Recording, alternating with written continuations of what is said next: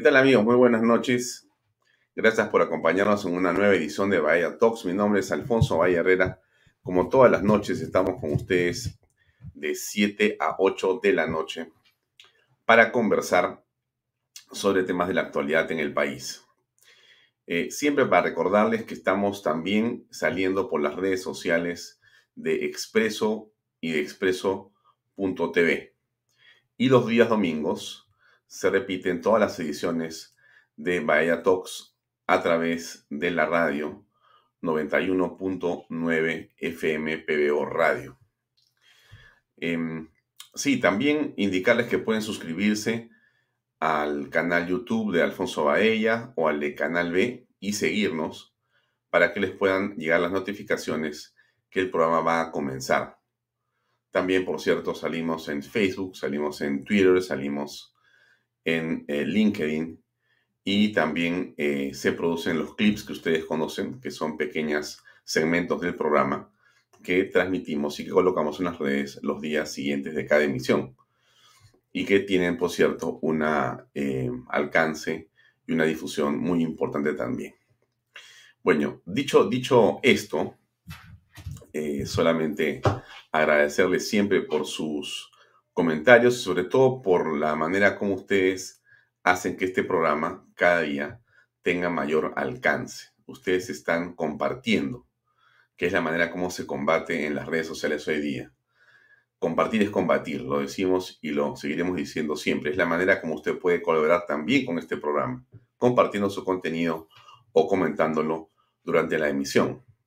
Hoy día vamos a conversar con una lista político, con una persona que escribe hace mucho tiempo sobre política en el Perú, que tiene experiencia y que por lo tanto eh, su punto de vista seguramente nos va a llevar a varias reflexiones. Creo que eso es muy, muy interesante. Yo quiero, digamos, dividir los temas en cuatro. Vamos a tratar de hablar de qué perspectivas hay, digamos, desde el Ejecutivo, desde el Legislativo, desde, digamos, la calle, o la movilización de las personas, de la sociedad en la calle, y desde los medios, ¿no? Tratemos de ver estas cuatro dimensiones, a ver qué podemos extraer a Juan Paredes Castro, que nos va a acompañar esta noche para este diálogo y esta conversación. Déjeme solamente introducir un par de temas en el contexto de lo que está pasando. En este momento todavía siguen en el Congreso debatiendo eh, sobre los límites de la cuestión de confianza como había dicho bien Patricia Juárez, presidenta de la Comisión de Constitución, en realidad lo que se busca es poner las cosas de una manera tal que el Congreso tenga autonomía y libertad para poder desarrollar su trabajo sin que el Ejecutivo pueda hacer confianza sobre lo que el Congreso está dictaminando en su fuero interno y en su fuero propio. Eso es básicamente el centro del debate en este momento. Y por cierto, Perú Libre y eh, Juntos por el Perú eh, y los aliados del gobierno dicen otra cosa. Pero en eso está el debate en este momento. Valga también eh, la introducción para contextualizar lo que sigue ocurriendo con el cadáver o los restos de Abimael Guzmán. No hay una decisión todavía. Parece increíble, pero es cierto. La pregunta es si el desgobierno al que asistimos o digamos que todos em, miramos con preocupación es algo que está fuera de control o es parte del plan del gobierno. O sea, esta situación de caos es algo que implica que no hay una agenda o la agenda es el desgobierno o la agenda es el caos, o el plan es agudizar las contradicciones, haciendo justamente que estallen por todos lados situaciones de aparente descontrol para poder entonces eh, proponer un cambio radical o una medida radical. Estamos asistiendo en los últimos días o semanas a una situación de desgobierno eh, muy preocupante. En medio de lo que ha ocurrido con la muerte de Aymael Guzmán, el presidente de la República, y primer ministro decidieron ausentarse, abandonar el barco en medio de la tormenta. Se fue a Cajamarca el presidente y hemos visto las imágenes después, seguramente eh, muy, em, digamos, tranquilo o muy contento o lleno de amigos y de música y de celebraciones, seguramente porque está regresando a su natal Cajamarca después de haber sido eh, proclamado y haber asumido la presidencia de la República. No negamos que debe ser un momento muy agradable para él. Pero eh, la presidencia no se trata de los momentos agradables para el presidente, sino de los momentos en que el presidente tiene que gobernar, o sea, tomar decisiones. Y el presidente aparentemente ha decidido que esas decisiones son tomadas de esa manera, como lo estamos viendo, generando, por cierto, una crítica en todo tipo de escenarios y grupos políticos. Em, entonces, el Ejecutivo al parecer tiene un rumbo, alguien dice no tiene rumbo, yo creo que tiene un rumbo que es el rumbo del caos. Ese es el rumbo, el rumbo es el caos, ese es el plan, ¿no? ¿Cómo hacemos más caótico todo si seguimos haciendo lo que estamos haciendo? Ese es el pensamiento de Bellido, de Castillo y de compañía. Sigamos agudizando el caos. Eso es lo que viene, creo yo, a continuación. Por eso es que yo no tengo noticias buenas, por lo menos. Y en el caso del Congreso de la República, solamente también para comentarlo brevemente, eh, yo creo que hay que tener cuidado, ¿no? Creo que el, el Congreso necesita una agenda que sea pública, es decir, el Congreso necesita que los voceros de este poder del Estado eh, salgan a los medios a explicar lo que están haciendo. No solamente sus pareceres, no solamente sus proyectos de ley o sus interpretaciones particulares. Quiero ser bastante claro en esto. El Congreso eh, necesita una agenda que esté alineada al requerimiento de una gran masa de la población que no está de acuerdo con el Poder Ejecutivo. Si el Congreso logra hacer eso, si el Congreso logra ponerse del lado de la mayoría de peruanos, posiblemente eh, encuentre el soporte para tomar decisiones mayores. No es simplemente ganar este tema de la confianza, ni siquiera es simplemente cambiar a los tribunos del Tribunal Constitucional o hacer una u otra cuestión importante e indispensable, que puede ser de repente hasta eh, ayudar a mejorar el sistema electoral. No es solamente eso, es claramente tener una agenda que ayude a encontrar los liderazgos que, la política no produce en este momento. Hay un vacío de liderazgo, ¿no es cierto? Y el Congreso no lo está tomando. No lo está tomando. No creemos que criticar a los congresistas porque viajan sea un tema importante. En realidad, no nos parece. Eh, no comencemos a hablar del Congreso actual como se habló del Congreso porque tenían televisores en las oficinas. Viajar es una función de representación indispensable. Entonces, los viajes de los congresistas, bien por los que han viajado y seguramente contarán lo que han hecho. Las comisiones también son importantes. Quizá hay en exceso, no estoy seguro del tema. Hablaremos con alguien experto en el tema en los próximos días, seguro. Pero cuidado con cargar la mano al Congreso en la crítica, ¿no es cierto? Cuando lo que queremos es que el Congreso recupere justamente los espacios de liderazgo y de representatividad y de legitimidad que por momentos pueden ser esquivos. Este es un poco el contexto, ¿no? Ahora, solamente para terminar y hablar con, Juan, em, la prensa, ¿no? Em, miren, sobre la, prensa siempre va a ser controversial, ¿no? Porque los periodistas son libres de interpretar las cosas como, como les parece. no hay una regla para nada en la vida, tampoco para un periodista o para un comunicador o para quien maneja un medio, que no puede ser ni periodista ni comunicador, simplemente lo tiene. En realidad, sabemos, entendemos que la prensa tiene evidentemente ciertos ah, lineamientos morales fundamentales, principistas fundamentales. Claro que sí, por supuesto que sí. Pero también están los intereses. Si, usted quiere, olvídese de intereses económicos, intereses eh, empresariales, ideológicos, formas de pensar.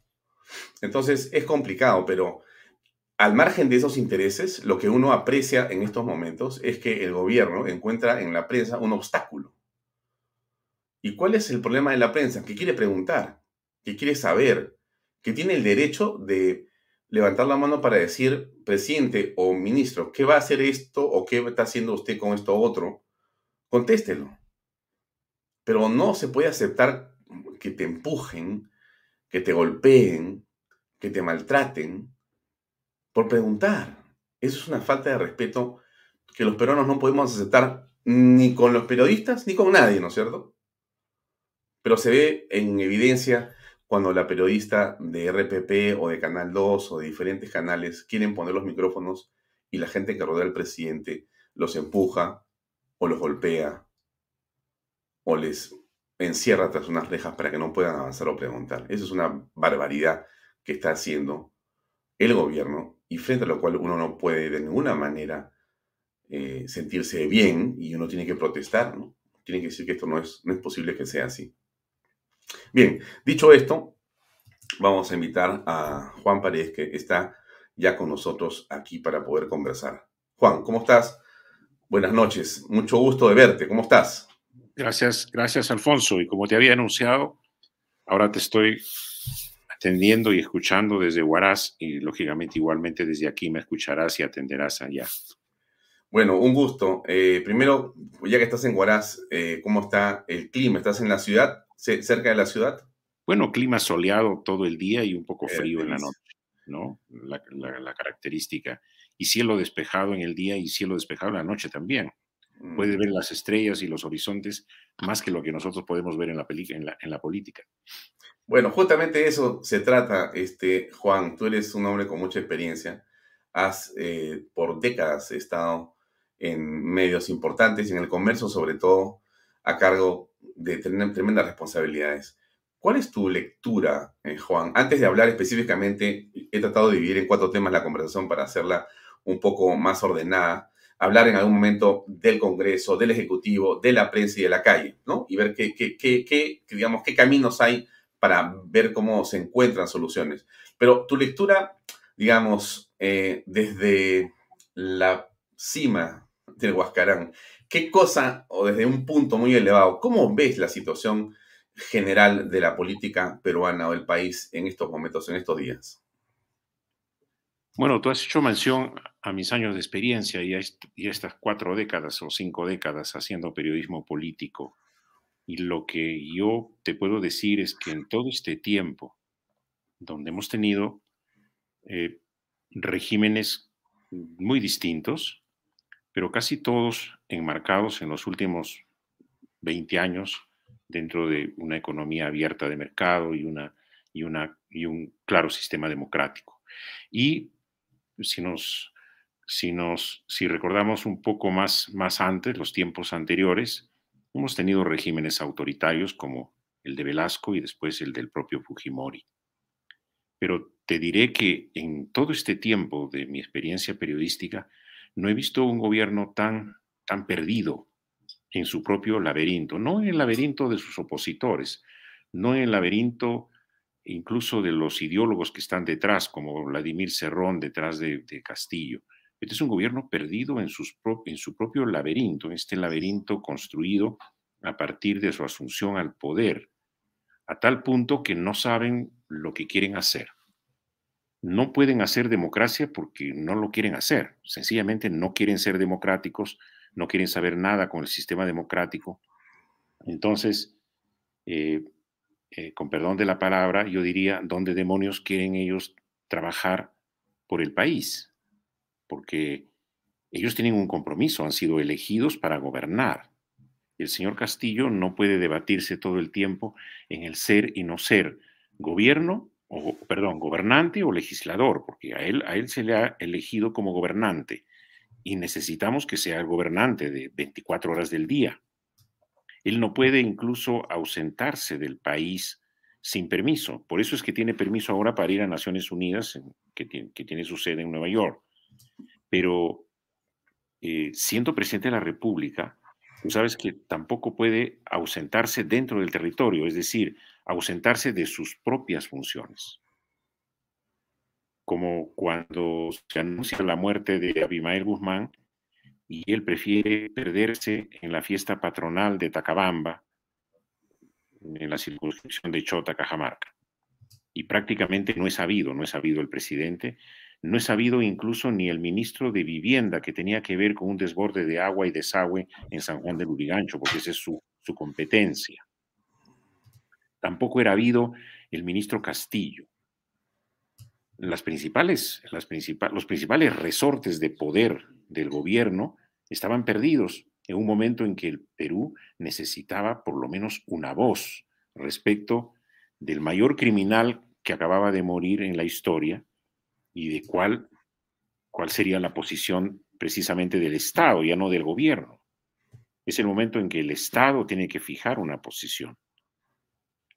Y así de perdidos los vemos a todos los actores políticos que tienen que ver en este momento con la marcha del país. No, no, no sabemos lo que quieren hacer, porque si quisieran hacer una dictadura, como tú dices, agudizando las contradicciones, creando el caos, oye, probablemente yo, yo, yo no, no, me haya, no me haya dado cuenta, de repente son muy inteligentes para estar haciendo estas cosas, pero yo más bien veo a todo este enjambre de personajes eh, como, una, eh, como una sarta de, incompetentes, ¿no? Comenzando por el señor Castillo, con, con, el respeto que merece, pero con una incompetencia total para ejercer el cargo.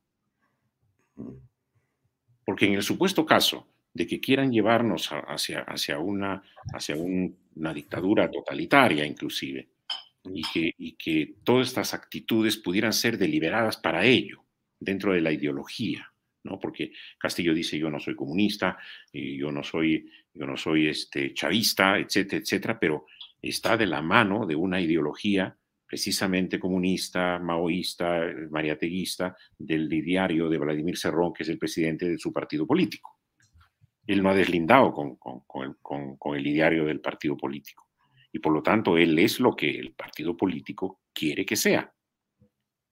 Yo creo que lo que, lo que tenemos es, es una, eh, ¿qué te digo? Un vacío de poder en el Ejecutivo, pero no tenemos vacío de poder en el Legislativo. Entonces, como tú mismo reclamas, tiene que haber un legislativo mucho más, mucho más eh, actuante, mucho más pensante, mucho más dialogante con la población, que permita que la población se conecte con, un Congreso que tiene una mirada distinta, democrática y, respetuosa del orden constitucional del país. Es muy diferente ese poder. Ahora, hay otro poder que es el poder también militar, que yo no creo que sea un poder con, con, eh, ¿qué te digo yo?, con una visión eh, militarista al estilo Bolivia o al estilo Venezuela o, de cualquier otra república bananera de por ahí que rápidamente pueda subordinarse a un régimen que lo que quiere es atropellar el orden constitucional del país. Por lo tanto, yo liberaría de, responsabilidad respecto de este término de vacío del poder al Congreso, a las Fuerzas Armadas, inclusive a la prensa. La prensa que en este momento, ¿no?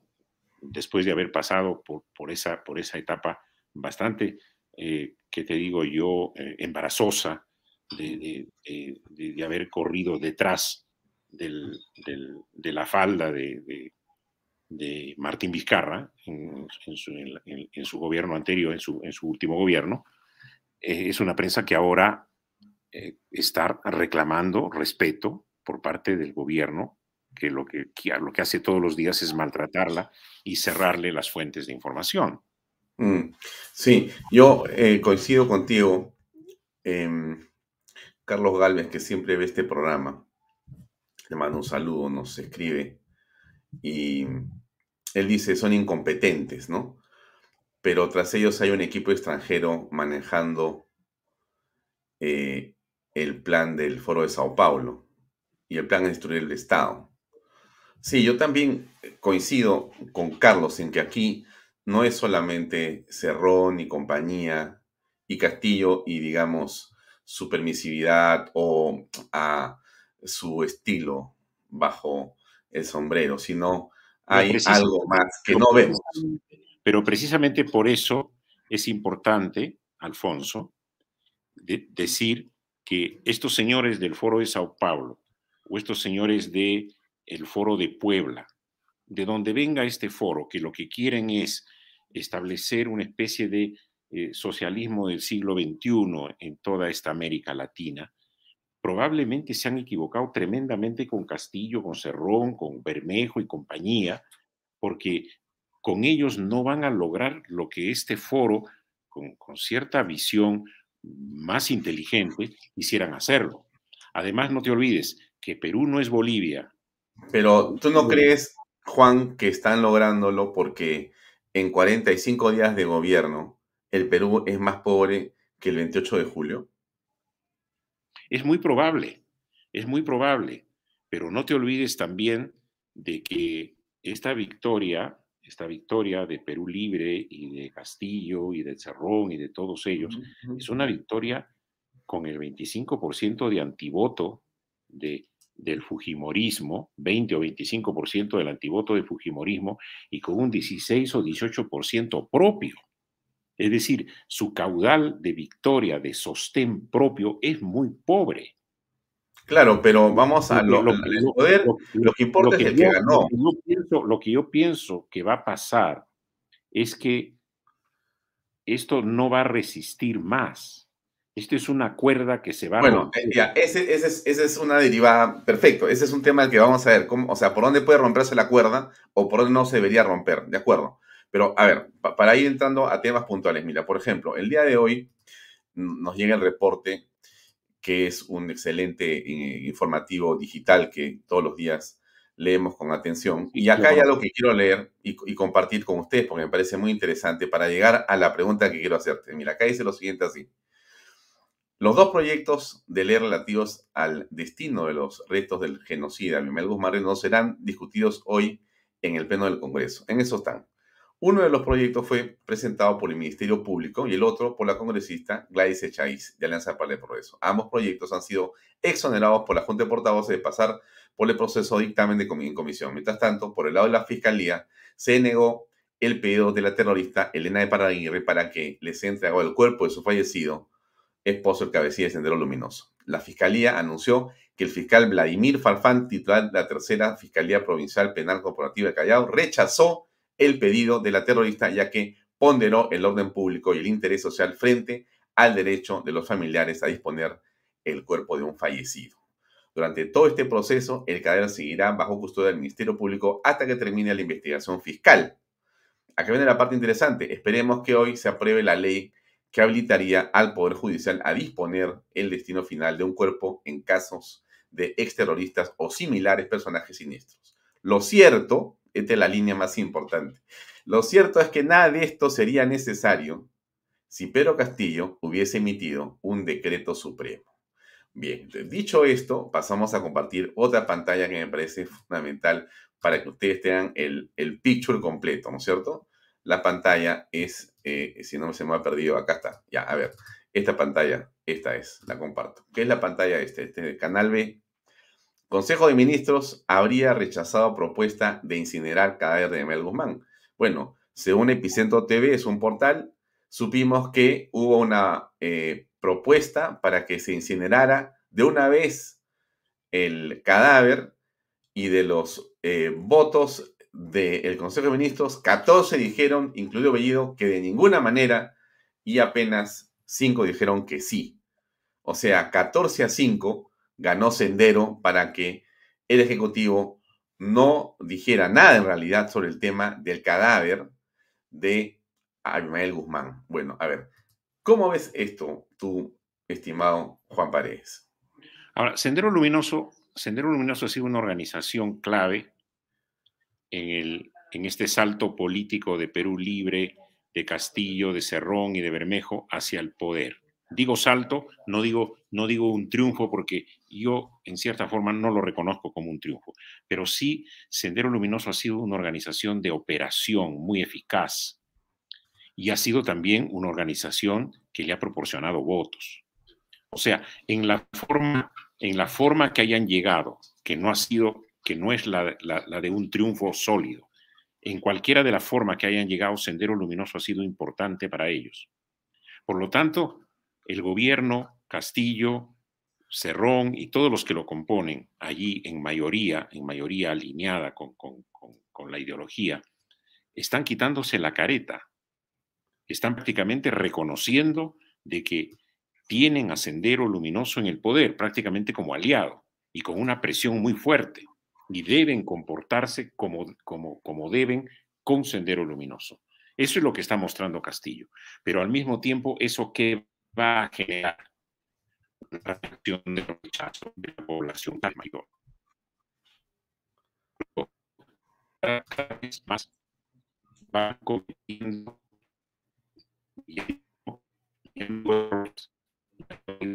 eh, fallas eh, garrafales, no, sino estupideces. Porque realmente que tengamos como resultado de una sesión de Consejo de Ministros que, que, que en el que el tema es debemos o no incinerar los, los restos del mayor criminal de la historia del Perú, para que no sea objeto de, tener un santuario o de tener una apología permanente de su figura en el tiempo. Pero ves el resultado de ese Consejo de Ministros con la mayor cantidad de miembros de ese gobierno identificados, lógicamente. Probablemente la voz solitaria ahí es la de Aníbal Torres, ¿no? Porque al final, al final de cuentas es el defensor legal del Estado y no quiere quedar como una zapatilla, ¿no? Eh, avalando una posición de esa naturaleza. Ahora, yo creo, Juan, que sinceramente aquí hay más cerebro de lo que parece. Yo he pasado por varias etapas de mi reflexión en las últimas semanas. En un momento eh, me parecía increíble que fuera a ganar este hombre. Después que ganó dije, bueno, son los hechos y me da la impresión de que, eh, bueno, va a ir avanzando y aprendiendo. Pero ya la última semana, semana y media, me queda claro más o menos una conducta que yo me atrevo a decir que viene por lo siguiente, mira. Creo que Pedro Castillo está siendo asesorado de una manera estupenda. Hay alguien que tiene influencia sobre él, sobre sus decisiones, y que le hace hacer las cosas de una manera políticamente correcta para sus fines, no para los fines nacionales, ¿ah? menos para los del país ni para la nación, para los fines políticos de su agrupación. Y yo creo que esa asesoría no es local. Ahí es donde creo que entra la experiencia, la maña de gente muy preparada que le está diciendo, vete de viaje, no opines sobre el tema de sendero. ¿Por qué? Porque, mira, te quiero recordar una cosa. Pero, ¿de qué le sirve? Pero ¿de qué le sirve eso, Alfonso? Avanza. si, Al final de cuentas, si al final de cuentas lo que tiene ahora es abiertamente conocido su compromiso con Sendero. O sea, no le ha servido de nada huir a Ah, no, no, no, no, pero es que yo no, perdóname, yo creo que lo que estamos mal somos nosotros. Te voy a explicar por qué. No es como, como Bellido es un maestro de la confusión, Bellido es como una especie de clown, de payaso, que lo que hace es te genera una serie de disrupciones. Eh, eh, habla con una periodista, le dice, hablen quechua hoy día un buen rato, la gente se desespera, eh, se pelea con la gente en San Juan del Gancho por el tema del agua, le dice a una mujer una barbaridad como a la congresista Chirino. O sea, él está para hacer escandaletes y distraer la agenda. Escúchame, pero la agenda es clarísima. No la estamos leyendo claramente porque como te ponen 20 cosas en el centro no puedes mirar, es obvio. Pues mira, Mira lo claro que están estos tipos, ¿ah? Del Ejecutivo. Nombras a Iber Maraví como ministro de Trabajo, sabiendo quién es. Lo que hace Maraví apenas entra es reconocer a la Federación Nacional de Trabajadores en la Educación del Perú, FENATE Perú, la cual ha sido fundada por Pedro Castillo, que compite con él, eh, otro sindicato que está en eh, hace tiempo, ya reducen el presupuesto del BRAEM, cambian a los presos de la base naval, porque esa era básicamente la orden del presidente, ¿no es cierto? Y de Guido Bellido. O sea, el plan es, em, eh, digamos, senderista, porque Movadef es sendero luminoso, este, está clarísimo, no, no, no hay ninguna duda del tema. O sea, que esta votación, más bien, si hubiera sido al contrario, hubiera dicho algo raro está pasando porque es obvio que el gobierno no quiere que los restos del señor Aymel Guzmán sean este, cremados. Quieren que se haga efectivamente un lugar de adoración. es, un gobierno senderista, ¿o no? Pero Alfonso, eso es una demostración de que cada vez más van demostrando una posición radical, absolutamente abierta contra, contra la posición constitucional y democrática del país. Entonces, esto nos está llevando a un ellos, ellos son legales. Un ¿ah? de definición. O sea, ellos son legales. Es, claro, vale para ellos, pero vale también para toda, toda la oposición que está contra ellos. Lo que vamos a tener es un enfrentamiento muy fuerte. Yo no, yo no le doy, yo no le doy mucha, yo le doy mucha vida a esta, a esta cuerda de Castillo tal como se está comportando, por más inteligencia elaborada que hay atrás. Porque ahora, saltemos al Congreso. La inteligencia elaborada que hay atrás, Alfonso, probablemente sea de sostenimiento de su, de su régimen, como todas las, todas las dictaduras lo han, lo han hecho. Ya, todas lo han hecho. No, no, no me digas tú que no era también una cosa elaboradísima la que Montesinos eh, eh, yo te digo, en este momento el señor Castillo, Castillo tiene 58% de aprobación en provincias. Así con todo lo bestia que puede ser. Pero no, es, el promedio, ¿ah? no es el promedio. No, no, no, no, no. te digo, pero en provincias he dicho, en provincia, el promedio, el promedio lo deja más abajo. No tan abajo, ¿ah? No tan abajo, más abajo. No estoy defendiendo a Castillo, estoy tratando de encontrar, eh, por eso, pues claridad, porque para, para tratar de analizar qué está pasando, porque fíjate, vamos, a, vamos ahora al Congreso. Te invito a pasar. Yo no sé, mira, yo no sé cuál será, cuál será la medición en el segundo mes de desbarajuste. Llevamos recién un mes. Sí, sí. Un mes. No sé. Y, no me dirás tú de que Castillo ha ganado posiciones en ese mes. No, yo, perdóname, pero concretamente bajó el precio del gas y regaló los bonos, entre otras cosas. Populista, 100% populista. Bueno, pero esas, medidas, esas medidas, ¿quién se lo puede impedir que los, que los haga, que las haga? No, pero son populares. Los va a usar. Probablemente como Vizcarra también. Claro, yo voy, voy al, voy el efecto de la acción política Vizcarra, es esa. Vizcarra hizo tanto populismo y tu populismo también muy bien asesorado y muy bien elaborado, pero al, al, final de cuentas se dan de bruces. Yo no creo que esto sea un, que, el manejo este de, Abimael Guzmán y todo sea que venga elaborado desde el foro de Sao Paulo como una cosa mm, así muy, muy, muy sofisticada. Y yo no creo. Ya, yo, ahora. Yo, más bien los veo perdidos en un laberinto que no, no, no, sé dónde termine. Puede terminar en una dictadura muy fuerte, por supuesto. Claro, eh, pero es lo que A eso, de, eso, de eso se trata, de lo que te estoy diciendo yo, creo que estamos en el camino a una dictadura. ¿Qué cosa hace un, hombre como Castillo, como muchos de los que hemos tenido en eh, Disculpen, ¿hay un sonido de micro? Eh, no hace, ¿hay un sonido de micro? No hace otra cosa, no hace otra cosa que valerse de todos los resortes que pueda. Pero no sé si eso lo va a llevar a afirmarse en un régimen autoritario o un régimen dictatorial de aquí a un, a un semestre.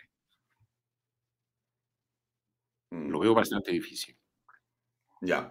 Ahora, pasemos al Congreso.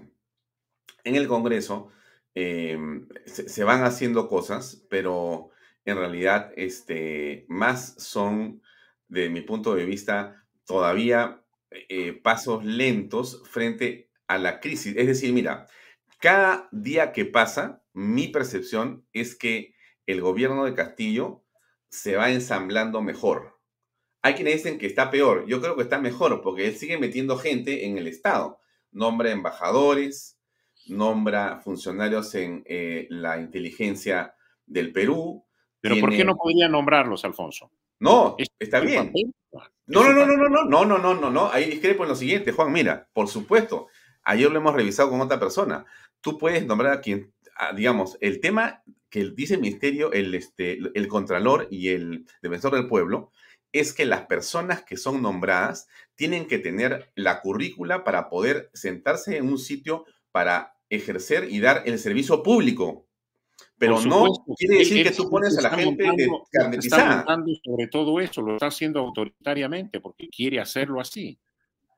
Ya, Pero tú me dices, ¿por qué no podría hacerlo? No, pues, puedes hacerlo, pero tienes que poner gente competente y meritocrática. No, claro, Lo que él pone es, todos son, todos son yo, pues, vengo, yo, que... vengo, yo vengo advirtiendo precisamente eso, toda, toda sí, la sí, claro. que está ingresando por todos lados. Pero eso significa que él está copando el Estado, o sea, se está apoderando, pues. Pero nadie lo está deteniendo. Ya, pero lo está haciendo. Se lo están dejando hacer, claro que sí. Ya, perfecto. Entonces, entonces el, pero hablamos del Congreso, digo. El Congreso, de mi punto de vista, todavía no ve, no va a la velocidad que todos quisiéramos, porque aparentemente no hay una agenda clara, sino hay pequeños ejercicios. ¿Cómo lo ves tú? Yo lo veo muy a la defensiva. A la defensiva. Ya, desde, desde tres dimensiones. Desde la dimensión de que no quieren ser ingenuos respecto a los propósitos, precisamente dentro del marco autoritario y dictatorial de, de, Castillo, de que en cualquier momento pueda ser disuelto, ¿no?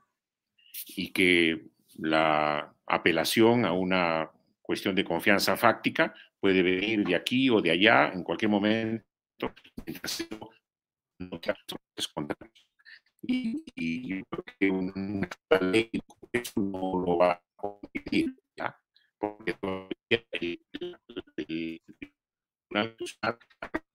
esa, esa, de, de, perdón, de cuestión, de cuestión de confianza fáctica que llevó a la disolución del anterior Congreso, ese, ese Tribunal Constitucional está vigente y con, el precedente de haber, de haber avalado ese mecanismo del régimen anterior.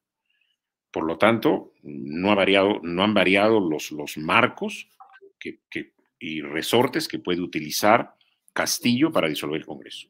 Hay pues entonces una, hay una, eh, una, una, actitud mm, a la defensiva del Congreso de, no, no, no pisar esa cáscara de plata, ¿no? ¿ya? Y claro, están pensando también ellos de que si, si tuvieran, si tuviera que, si tuvieran que eh, permitir una, una, una cuestión de confianza y un, y un, cierre del Congreso, bueno, se queda una comisión permanente reducida ahí y todos a su casa. Y se acabó el asunto. Entonces, nadie quiere dar el pie a eso. Eso, eso te refleja te refleja temor, te refleja desconfianza, te refleja recelo. Eh, bueno, no, no tienes a un Congreso firme como quisieras tenerlo, sin miedo a nada. Porque un poder que realmente se, se, se, quiere a sí mismo y se respeta a sí mismo, no debiera tener miedo. Y tenemos un Congreso con cierto miedo. Digo cierto miedo por no decir con bastante miedo. Ya, pero ya han dicho que si sale Bacao, Castillo y Dina Boluarte, no pasa nada, porque el Congreso se queda hasta el 26. Se nombra, se, se llaman elecciones presidenciales nada más. Ah, pero yo estoy hablando de la disolución del Congreso. Yo estoy, yo estoy hablando de cómo el Congreso se comporta tímidamente por el temor a la disolución del Congreso. Porque mientras tú para vacar al presidente necesitas 87 votos, mm. que eh, sumadas y restadas algunas, algunos comportamientos y componendas y traiciones por acá y por allá, terminas de repente no teniendo los 87 votos. Por más que el momento fuese de la vacancia, por más que no hubiera otro momento que la vacancia. A ver, los 87 votos, ¿los tenemos o no los tenemos? Es mucho más fácil, a Castillo le resulta mucho más fácil, ¿no? Firmar un decreto disolviendo el Congreso que al Congreso reuniendo 87 votos para vacarlo. Bueno, el, problema está en que el Congreso habría que hablar con Acuña, ¿no? Porque Acuña tiene los votos. Él es el que inclina la balanza, como lo inclinó en, el tiempo de Vizcarra también. Claro, o sea que el problema de la política peruana se reduce a César Acuña y sus intereses. Pero tú sabes que a esto vamos a llegar. Vamos no, estamos ahí. Vamos a llegar al momento de la vacancia. Vamos a llegar. Y ahí se va a tener que ver si el, cuán valiente es el Congreso para decir, bueno, pues me sacrifico como congresista por el tiempo que queda, que son tres años o cuatro años por delante, pero se acabó la incertidumbre para el país y, se, y, vamos a otra cosa, ¿no? Mm, mm. Bien, ahora, entonces el Congreso en este momento tiene eh, quizá un poco de temor o una velocidad relativamente lenta. Creo que su, eh, temor está, su temor está en eso, en que tienen la, espada de, Damocles de la disolución, por más que la señora Juárez haya elaborado ese, dictamen o ese proyecto para poder de alguna manera neutralizar esa posibilidad de, plantearse la, cuestión fáctica, por más que exista ese, esa, ley en marcha, están con ese temor. Porque esa, esa cuestión de confianza la pueden dar en cualquier momento. Y lógicamente, antes de que despierten, debieran tener ellos también una decisión firme respecto a la vacancia. Pero no sé si la tienen. Mm, Pero creo que el señor, está, el señor, Castillo está, ganándose los méritos para una vacancia. Mm, sí, este, si ustedes ven y hacen clic ahí, ahí está, eh, pueden ver en canalb.pe, eso es la imagen de, lo que está pasando en este momento en el Congreso. Justamente está Patricia Juárez volviendo a la carga con su argumentación en torno a si es o no eh, posible que el Ejecutivo haga una cuestión de confianza sobre un tema del Congreso, ¿no? Este, en fin, así es como se plantean las cosas en este momento. Ahora, pasemos a la calle. A ver, en la calle tenemos varios grupos, que están tratando de construir eh, una oposición. No necesariamente partidos políticos, sino grupos diversos que han aparecido por todos lados. Algunos con intenciones francas y verdaderas, otros, para ser sinceros, solamente va a ser billete, ¿no es cierto? Porque en la política siempre hay plata por ahí cuando trata de marchar, así que de repente están recolectando con un sombrero supuestamente dinero para hacer cosas de los cuales se lo guardan en el bolsillo y no hacen lo que corresponde. Pero más allá de ese detalle, la realidad es que si uno va a las marchas, encuentra seguramente personas mayores, mejor dicho, seguramente no, con claridad, personas mayores y otras más jóvenes que están con sus banderas, con sus camisetas del Perú, eh, eh, realmente indignadas y realmente eh, marchando por convicción, por convicción. No sé si son llevados por los organizadores, pero sí son, sí acuden de manera legítima. Uno, uno, uno, uno reconoce a las personas que están ahí y se da cuenta que han ido por sus propios medios, ¿no? En algunas oportunidades has visto de repente buses que van a personas, aquí no hay ningún bus, aquí va la gente caminando por sus propios medios. Bueno, ¿qué papel juega la calle Juan Párez Castro en este escenario? ¿O, o no es tan importante? La calle ya viene jugando un papel, Alfonso. Yo, tú sabes que soy periodista como tú, eh, nunca he militado en un partido político, no soy un hombre de, mítines ni, ni, tampoco de marchas, ¿no? No me veo yo marchando, porque probablemente no sabría marchar. Sería el más aburrido de la fila en una marcha política, ¿no? Sencillamente. A menos que ocurra lo contrario. De repente se despierta en mí también algún algún, este, algún compromiso político eh, mayor en el futuro, pero por ahora no. Pero mm. viéndolo serenamente, te diría que la, calle ya viene siendo importante en esta, en esta situación crítica para el país. Y creo yo que va a, ser, va a seguir siendo mucho más importante en la medida en que este gobierno, en la medida que este gobierno incremente su autoritarismo e incremente su marcha hacia, hacia, hacia objetivos dictatoriales más claros. Eh, pero, esa, pero esa marcha, Alfonso, esa marcha no puede ser dispersa, esa marcha no puede ser de la marcha celeste por acá y roja por acá y rosada por allá. Tiene que ser una, una, una marcha que, que trate de aglutinar un solo color, un solo objetivo, un solo sentido, que es la defensa de la democracia. Ya, pero ahí te hago la siguiente pregunta. No podríamos, estar, no podríamos estar con marchas que, eh, por un lado, tratan más bien de lanzar la figura de, un nuevo líder o, de, o, de, un nuevo candidato presidencial. Tiene que ser una marcha, en primer lugar, en defensa de lo que estamos perdiendo. Estamos perdiendo democracia, estamos perdiendo constitucionalidad, estamos perdiendo institucionalidad, estamos perdiendo sentido de futuro para todo lo que lo que, lo que teníamos por delante. Nadie ha venido a, a aguarle la fiesta al Perú de la manera como lo ha hecho Perú Libre, Castillo y, mm. toda la, mm. y, todo el grupo de poder que actualmente lo tenemos delante de nosotros. Sí, la impresión que tengo yo es que uno de los, digamos, valores más importantes que vamos a perder y que estamos perdiendo minuto a minuto es la libertad. Quizá la gente no se da cuenta todavía la importancia que tiene ese concepto porque como siempre lo ha tenido en estos últimos 30 años, entonces dice que la libertad no puede desaparecer, porque eso es una cosa imposible. Pues ¿cómo te van a quitar la libertad? Vaya, estás loco, eso no pasa nada. Te pueden expropiar tu casa, te pueden poner un impuesto acá, pero la libertad no te la pueden quitar. Bueno, eso habría que preguntarle a los cubanos, a los venezolanos, a los nicaragüenses a los bolivianos, a los argentinos, cómo la libertad se les ha arrebatado en los hechos. Pero te hago la siguiente pregunta. Imaginas, Alfonso, ahora que has tocado tú el tema de la libertad de expresión, si nos quitasen, si comenzaran por quitarnos la libertad de expresión, que es por la, por la que comienzan casi todas las dictaduras, ¿no? Ese, ese, ese árbol frondoso, como el que hablaba Alejandro Miroquesada Garland, debajo del cual florecen o se desarrollan todas las demás libertades. Porque la vara de medir, el gran termómetro de si existe o no existe una democracia, si existe o no existe un grado de libertad en un país, es la prensa, el comportamiento con la prensa. Y si esa prensa puede pisarle los talones al poder, si puede controlar el poder, si puede fiscalizar el poder. Pero para eso tienes que tener un poder tolerante. Y el mm, poder tolerante se da solo en la democracia, no se da en la dictadura. Ahora, te pregunto por el tema de la unidad al que se refiere eh, Lucy Morales. Gracias, Lucy, que nos acompañas todas las noches eh, en el programa.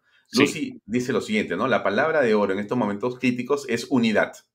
Entonces, la unidad eh, tiene que tener nombre, apellido y tiene que tener, digamos, mamá, papá e hijos. Es decir, no puede haber una unidad eh, como en la política, tú sabes que es siempre antropomórfica, ¿no es cierto? O sea, al final se reduce a una persona o a unas personas, pero no puedes decir, estamos unidos, ¿quiénes? Todos, todos es nadie, ¿no es cierto? Entonces, la pregunta es, a ver, por ejemplo, ¿no? Los grupos que llegaron al final, que más o menos están cerca, y las personas que representaron a esos grupos en la elección, que supuestamente estaban muy afines, ¿no es cierto? Y ahí tienes tú, insisto, al señor Hernando de Soto, al señor Rafael López Aliaga, a la señora Keiko Fujimori y de repente dos o tres más que tuvieron menor votación. Pero estos tres que estuvieron cerca de estar juntos, eh, alguien decía aquí el otro día, no se han reunido nunca. Y tengo la impresión, quizá yo me equivoco porque no sé nada, que no se pueden ver entre los tres. No podrían tomar un café en una sola mesa. Bueno, pero no sé si tú lo dices porque te consta, pero si eso es cierto, me parece gravísimo, ¿no? ¿O no es tan grave? Mira, para que, para que las personas, para que las personas eh, se comprometan en unidad, para que las, para que las personas construyan consenso, eh, se tiene que comenzar por, por desprenderse de muchas cosas. Las, personas que tú has mencionado, Hernando de Soto, eh, Rafael López Aliaga y Keiko Fujimori. Keiko Fujimori y, muchos otros más que, han estado muy afines ahí eh, corriendo este, la campaña electoral. Tienen que desprenderse de sus propios intereses, de sus propias ambiciones, para poder, para poder construir unidad. Porque si no hay ese desprendimiento, Alfonso, ¿no? los egoísmos, al final de cuentas, y los egos van a llevar a uno y a otro o, abstenerse o, a ir por, por, la libre, ¿no? Por, su propia cuenta. ¿No estamos en este momento este, como estamos por los egos? Estamos por eso, pues. Porque eso forma parte de nuestra naturaleza política. Pero, pero, pero, pero, a ver, Juan, si esto es así, si es así que estamos por los egos, entonces la pregunta es, entonces el modelo sí funciona, somos un país de centro derecha, no existen tantos, o sea, o sea, quiere decir que si no fuera por los egos, fíjate, el problema son los egos, no es otra cosa. Así es. No, no tenemos otro problema en el país, son los egos. Pero fíjate, la conclusión, no, bueno, no es una conclusión, es, una, es, un comentario más, ¿no? Pero, ¿por qué hemos, hemos terminado teniendo a los egos más fuerte que, que, los, que a los desprendimientos, porque no nos hemos acostumbrado a desprendernos de, aquellas cosas que pueden favorecer a los demás. ¿no? Aquí, aquí no hay lo que se llama un común denominador. Vayamos por ese común, común denominador que es la democracia. ¿Te acuerdas, ¿Te acuerdas del Tucán Bedoya cuando le corresponde ser presidente de la Asamblea Constituyente? De, la... ¿Y él qué cosa dice? Se desprende a favor de Aya de la Torre, se desprende. Yo, yo estuve como reportero allí. ¿Y, y, por qué lo hace? Si le correspondía, tenía, tenía ¿Por qué lo hace? Eso se llama pues el, desprendimiento. Cuando tú dices el desprendimiento, es decir, oye, despójate de lo que tienes, despójate de lo que siempre has hecho y deja de hacerlo, ¿no es cierto? Hay un bien mayor, pues. Así es, porque no se trata de desprenderte pues de tu, de tu reloj pulsera, ¿no? Para dárselo a alguien, ¿no?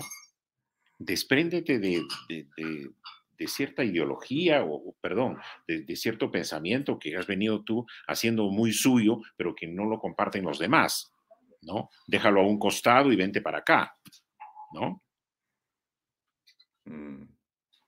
Y, eso, es, lo que aparentemente no, no se va a conseguir, ¿no? Pero, ¿qué te digo? En, en Rafael López Aliaga yo veo mucha capacidad de desprendimiento mucha capacidad de desprendimiento, incluso económico, ¿no? Y yo creo que eh, Hernando de Soto también podría estar dispuesto a ello. Y el desprendimiento de Hernando de Soto es más fácil, un poco a la unidad intelectual. Mm, mm. Es algo sencillo del, del, cual, del cual, de la cual se puede desprender. ¿No? E, es, bueno, Quiere ser siempre una primadona y, quieres, y, casi siempre quiere defender cada tuerca y tornillo de su, de su vanidad personal, que se desprenda de ello. Probablemente eso es lo que más, más, más le cuesta, pero que se puede desprender. Bueno, no, no, no, no me atrevería a emitir un juicio sobre ninguno de los tres porque no, no quisiera hacerlo. Pero lo que sí me parece importante es la reflexión tuya, ¿no? Si la política en general no nos motiva a desprendernos y lo que más bien prima son los EOS, vamos a seguir teniendo más de lo peor en la conducción de la nación. Y eso es algo que es responsabilidad justamente de quienes no entreguen, quienes no den. La, gran lección de consenso que hemos tenido en los últimos tiempos no ha sido una lección de consenso de ninguna reunión de, esta, de este líder con el otro líder y el otro líder y el otro líder. No, no ha sido una, un consenso por, por construcción de liderazgos. No, el gran consenso de los últimos 20 años, 25 años, ha sido la constitución política, que al final de cuentas hemos estado de acuerdo y hasta, ha habido una izquierda allí trabajando en muchos ajustes de esa constitución. Y, ahí, está el sello de su compromiso. No lo, no, lo quieren reconocer ahora, pero la izquierda sí estuvo ahí. Henry Peace, un hombre de izquierda, presidiendo el Congreso, estuvo haciendo y acompañando y promoviendo los primeros ajustes a esta constitución que nos ha durado hasta el día de ahora y que es con la, constitución con la que el señor eh, Castillo se está dando el lujo pues, de, tener una, un crecimiento económico importante y, teniendo los bonos disponibles para, para, para regalarlos aquí y allá, ¿no es cierto? Pero no hemos tenido ese, gran consenso de figuras como lo hubiéramos que, como, como alguna vez nos dio el ejemplo España, digamos, ¿no? En la, cuando sale de la dictadura de, de Franco para construir su república. ¿no? Pero aquí tenemos la gran motivación. La gran motivación es que, estamos perdiendo una democracia, que estamos perdiendo un sistema democrático, estamos perdiendo una constitución, estamos a las puertas de ello. Entonces, hoy más que nunca la, unidad se hace necesaria, se hace necesaria. Y, pero soy optimista, Alfonso. ¿ah? Yo creo que si ese es el camino para defender nuestra, nuestra democracia, el camino de la unidad, bueno, pues habrá los desprendimientos del caso. en los liderazgos. Claro, claro, claro. Mira, este, sí, en, en estos momentos la impresión que me da lo que tú dices es que se necesita una gran fortaleza en principios, en valores, en virtudes. Creo que es la hora de la persona, ¿no? Es decir, frente a estas decisiones, que son básicamente personales, necesitas eh, tener, eh, digamos, como em, recurso una enorme inteligencia emocional, ¿no? Porque fíjate, es imposible eh, que estés rodeado de miles que te dicen que tú eres y tú tener la capacidad, salvo que tengas una excelente formación espiritual, para decir, voy a dar un paso al costado por el bien mayor. como el ejemplo que has puesto tú de Bedoya el año. Mira, el Tucán es una estrella, ¿no? Una estrella que nos alumbra a todos. No está con nosotros, pero su ejemplo está con nosotros. Y quizá ese ejemplo sea el que necesitamos repasar en la historia, porque es un peruano que ha tomado en un momento crítico una decisión. Bedoya, Bedoya incluso era consciente de por qué no llegó o no llegaba al poder y, o le costaba mucho llegar al poder. Porque él decía, mi partido no es un partido de masas. Y como no es un partido de masas, con este partido yo nunca voy a llegar al poder. Era consciente de eso, pero nunca dejó de, de, ser, de ser una opción presidencial. Nunca dejó de serlo. Porque para, él entendía y era consciente de que su liderazgo era importante. Sabía que no llegaría al poder, pero su liderazgo era importante. Aya de la Torre lo mismo. Aya la Torre vivía permanentemente bloqueado para llegar al poder, pero siempre fue consciente de que su liderazgo era importante. Entonces, no, no cultivemos tampoco el liderazgo casi siempre para llegar al poder, cultivemos el liderazgo para fortalecer la democracia. Exactamente. necesita de liderazgos. Sí, muy bien. Ese es un gran punto, Juan. Bueno, vamos terminando, Juan. Nos quedan. ¿Cuánto tiempo nos queda Alejandro Peña? Porque yo tengo, creo que son 56, ¿no? Creo que sí.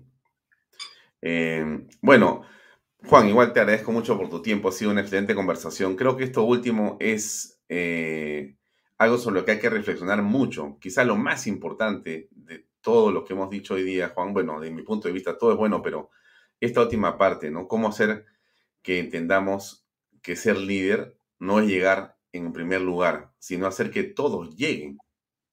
Así es. No, no, no es, el líder no es él, es el que ayuda a los demás.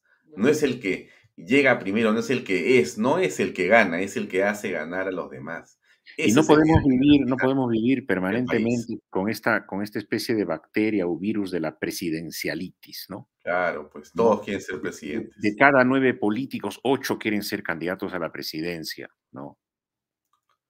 Todos viven con ese, con ese espíritu del, del, Sí, yo por eso le puse a mi libro yo quiero ser presidente, porque tú sabes que todo el mundo venía a decir por todos lados después de ver a Obama, yo quiero ser presidente. Entonces se me ocurrió ponerle así a mi libro de la, sobre las redes sociales. Y es verdad, peor cuando le puse el nombre. Todo el mundo creía que ahí estaba la clave para ser presidente. He tenido como nunca tantas conversaciones. Oye, y, qué bueno fuera que, que quisieran ser presidentes para realmente ejercer. Ah, sí, claro, no, es un tema de. Otra es el ego ejercer un papel de servicio al país, ¿no? Mm. Lo que quieren simplemente es estar a la cabeza de la farra política, ¿no? Sí. Esa especie de borrachera histórica en la que el Perú ha andado cada cinco años. Muchas gracias, Juan. Muchas gracias. Gracias por acompañarnos esta noche desde Huaraz. Muy amable de tu parte. gracias. Un, abrazo. Buenas noches. Gracias, gracias. Bien, amigos, era Juan Párez Castro, un periodista con mucha experiencia que nos he hecho reflexiones que creo que son fundamentales. Se las dejo ahí.